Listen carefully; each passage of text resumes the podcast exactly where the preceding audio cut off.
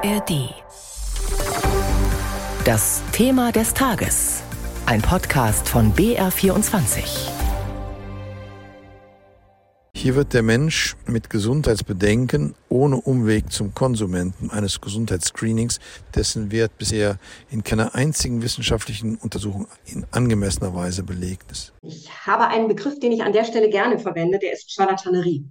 Es ist Charlatanerie aus meiner Sicht, ohne einen Nachweis einer Wirksamkeit, also eines positiven Endergebnisses, so etwas zu vermarkten sagt die Medizinprofessorin Jutta Hübner von der Uni Jena. Davor haben wir Professor Michael Neumeier gehört, Leiter der klinischen Chemie an der Uniklinik Mannheim. Es geht um einen Bluttest auf Krebs, den die Versicherung Hanse Merkur zusammen mit Chibo vermarktet. Es gibt nicht nur eine groß angelegte Werbekampagne seit einigen Wochen, sondern auch jede Menge Ungereimtheiten und viel Kritik, wie wir eben schon gehört haben. Dem wollen wir jetzt in unserem Thema des Tages auf den Grund gehen und auch aufklären, zusammen mit unserem BR-Gesundheitsexperten Nikolaus Nützel. Nikolaus, du bist tief in die Geschichte eingestiegen, hast recherchiert. Warum denn eigentlich überhaupt? Also was war der Anlass? Wenn das stimmen würde, was diese Versicherung verspricht, nämlich dass wir einen Bluttest haben, mit dem wir ganz viele Krebsarten erkennen können und dadurch früher erkennen und dadurch besser heilen, dann wäre das wirklich das, was man heute neudeutsch einen Gamechanger nennt. Mhm. Also dann wäre das wirklich ein ganz neues Kapitel in der Krebsfrüherkennung. Und da habe ich gedacht, da müssten dann ja ganz viele Leute eigentlich drauf anspringen. Aber das war, wie ich ziemlich bald festgestellt habe, habe, eigentlich gar nicht der Fall. Was ich auch kurios fand, ehrlich gesagt, ist, dass das Ganze über den Kaffeeröster Chibo mitvertrieben mhm. wird. Krebsfrüherkennung, Chibo. Und das Ganze dann auch noch mit so einer Art Frühbucherrabatt, dass wenn man es schnell unterzeichnet, die Police, man 15 Euro Einkaufsgutschein bei Chibo bekommt. Also da fand ich, da hat irgendwas nicht zusammengepasst. Und ich habe vor zwei Jahren das Thema auch schon mal ein bisschen angeschaut gehabt. Also du bist stutzig geworden, als du davon gehört hast. Wie bist du dann in deiner eigentlichen Recherche jetzt vorgegangen? Ich habe erst mal bei der Deutschen Krebsgesellschaft angerufen, was die davon halten. Das sind Tausende von Medizinerinnen und Medizinern zusammengeschlossen und Leute aus der ganzen großen Krebsszene. Und die haben den Ruf, dass sie unabhängig sind.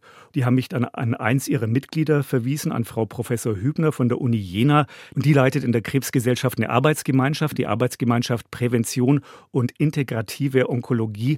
Und die hat einen sehr sehr schweren Vorwurf erhoben, nämlich den Vorwurf der Charlatanerie.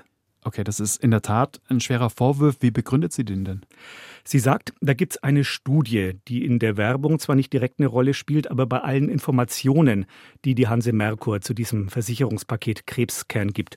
Und diese Studie, die am Uniklinikum Hamburg-Eppendorf erstellt wurde, die habe sehr, sehr schwere methodische Mängel, sagt Frau Professor Hübner, die mir von der Krebsgesellschaft empfohlen wurde. Vor allem hält sie eines nicht, nämlich den Nachweis, dass man mit diesem Test tatsächlich den Krebs früher erkennt und dann besser geheilt werden kann. Diesen Nachweis erbringe die Studie einfach nicht, sagt hm. sie. Okay, ist das eine Einzelmeinung eher, würdest du sagen, oder sehen das schon auch andere Wissenschaftlerinnen und Wissenschaftler so? Ich habe mich bei anderen umgehört, zum Beispiel Professor Neumeier, Universität Mannheim, leitet dort die klinische Chemie. Der ist auch sehr skeptisch.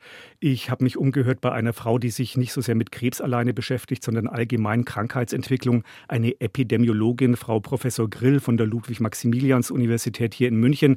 Die hat auch gesagt, das ist alles sehr, sehr dünn und alles höchst unzuverlässig, was man da sieht. Und auch jemanden von der Uni Augsburg habe ich gefragt, Professor Lapa, der leitet dort die Nuklear Nuklearmedizin, die sind gefragt worden, ob sie da mitmachen, weil nach einem positiven Test, der in diesem Versicherungspaket ja über den Bluttest äh, sich ergeben könnte, soll man dann ein sogenanntes PET-CT machen, also so eine Untersuchung mit Strahlen. Und da ist er gefragt worden, ob er da mitmacht hat er gesagt, nein, ich habe mir die Studie angeschaut, die da eben im Mittelpunkt mitsteht und die ist so dünn, diese Studie, hm. dass ich gesagt habe, nein, da mache ich nicht mit. Das ist aber alles völlig ungerannt und von den Daten, also die da präsentiert werden in dem Paper, meines Erachtens nicht nachvollziehbar. Also die Daten kann es geben, das will ich gar nicht in Abrede stellen, aber von der Datenlage, was da präsentiert wurde, ist es meines Erachtens nicht seriös nachvollziehbar, wie, wie die Kollegen oder die Firma auf diese Daten da kommt. Und deswegen haben wir uns gesagt, das überzeugt uns noch nicht.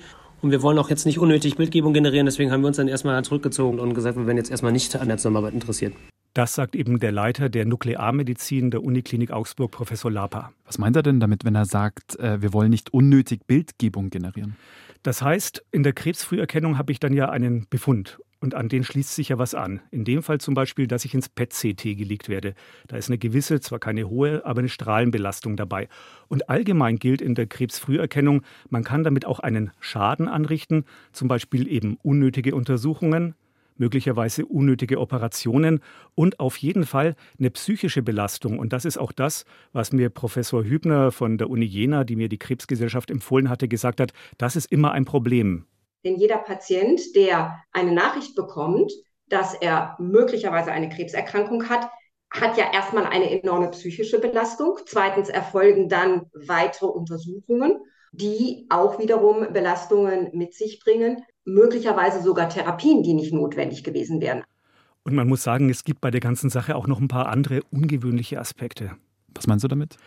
Diese Studie am Uniklinikum Hamburg-Eppendorf, die wurde von der Versicherung mir gegenüber als unabhängig bezeichnet. Mhm. Tatsächlich ist sie aber von dem Hersteller des Tests, der Mittelpunkt dieser Versicherung namens Krebscan ist bezahlt.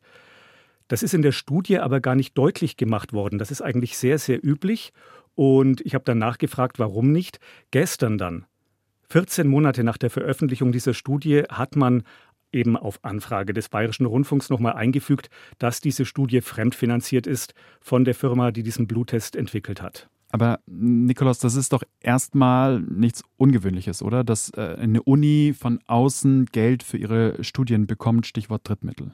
Das ist richtig, aber dann muss es immer kenntlich gemacht werden und zwar von Anfang an und nicht erst, wenn ein Journalist anfängt rumzubohren. Mhm. Und außerdem ist es für einen Laien wie mich schon ungewöhnlich zu sagen, wir haben eine unabhängige Studie. Die wurde aber in Wirklichkeit von demjenigen finanziert, um dessen Produkt es in der ganzen Werbekampagne geht. Und dass man das nicht von Anfang an deutlich macht, also da kann ich nur sagen, ich finde es ungewöhnlich. Nur um das nochmal deutlich zu machen, wie war es denn jetzt in dem Fall, also bei dieser Studie der Uniklinik Eppendorf? Das hat der Testhersteller, der Bluttesthersteller Ciagnum finanziert, voll und ganz offenbar, und hat es einfach nicht kenntlich gemacht. Du hast die Beteiligten konfrontiert, nehme ich an. Was, was sagt die Uniklinik Eppendorf und was sagt dieser Hersteller? Der Hersteller sagt, Sie haben es jetzt nachträglich angegeben. 14 Monate nach der Veröffentlichung haben Sie diesen Interessenskonflikt angegeben. Sie sagen, Sie sind fest überzeugt, dass Ihr Test eine gute Sache ist, dass man damit bei Menschen früher Krebs feststellen kann. Daran halten Sie noch fest. Die Hanse Merkur, die Versicherung, die dieses Paket Krebscan geschnürt hat, sagt auch, wir sind fest davon überzeugt, dass unser Produkt eigentlich ein gutes ist.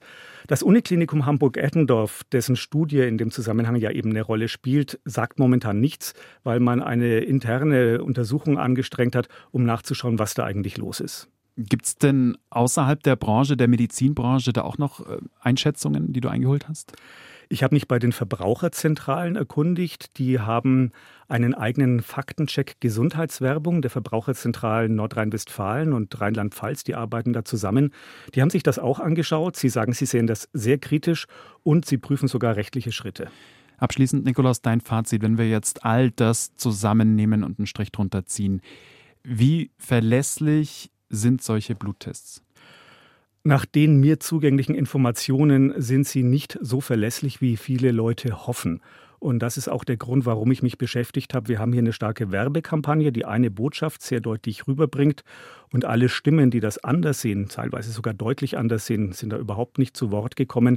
Deswegen müssten die mündigen Patientinnen und Patienten einfach sich genau überlegen, was das eigentlich bedeutet, einen Test auf Krebs zu machen. Das ist keine Kleinigkeit. Hm. Danke dir. Bitteschön ein umstrittener Bluttest auf Krebs. Informationen von unserem BR-Gesundheitsexperten Nikolaus Nützel. Das Gespräch mit ihm haben wir vorher aufgezeichnet. Die Rechercheergebnisse haben wir für Sie zusammengefasst auf br24.de und in der BR24. Hi, ich bin Shahrzad Eden Osterer und ich bin die Host von Kinder der Flucht, Frauen erzählen. In diesem Podcast erzählen vier Frauen und Mütter ihre Geschichten. Geschichten vom Aufbruch, von Flucht und dem Versuch anzukommen. Wie erklärt man zum Beispiel seinen Kindern, dass man von heute auf morgen die Heimat verlassen muss? Deshalb haben wir sofort gesagt, dass es Krieg begonnen hat. Ich habe mir Mühe gegeben, irgendwie die Kinder auch zu beruhigen, aber trotzdem, es hat sehr schlecht geklappt. Welche Verantwortung hat man als Mutter auf der Flucht? Wenn etwas passiert von meinen Kindern, kann ich mich nicht verziehen, weil das war meine Entscheidung. Und ich stehe immer vor meinen Kindern. Die waren sauer auf mich, die wollten nicht mit mir sprechen noch. Meine Tochter und mein Sohn, die wollten nicht mit mir sprechen zwei Tage. Ne? Die haben gesagt, du, du bist nicht so einer, wieso hast du gelogen? Und was bedeutet eine Fluchtgeschichte in der Familie für die nachfolgende Generation? Ich bin das, was man ein klassischer Kriegsenkel bezeichnet. Meine Mutter ist ein Kriegskind. Wann ist das erste Mal, dass du mit der Fluchtgeschichte deiner Mutter konfrontiert wirst? Ununterbrochen. Wir möchten das Thema Flucht aus mehreren Perspektiven betrachten, vor allem aber aus einer weiblichen Perspektive. Es geht darum, welchen besonderen Gefahren Frauen und Kinder auf der Flucht ausgesetzt sind und wie eine Flucht das Leben verändert, auch über mehrere Generationen hinweg. Kinder der Flucht, Frauen erzählen. Finden Sie ab jetzt in der ARD Audiothek und überall, wo Sie sonst Podcasts hören.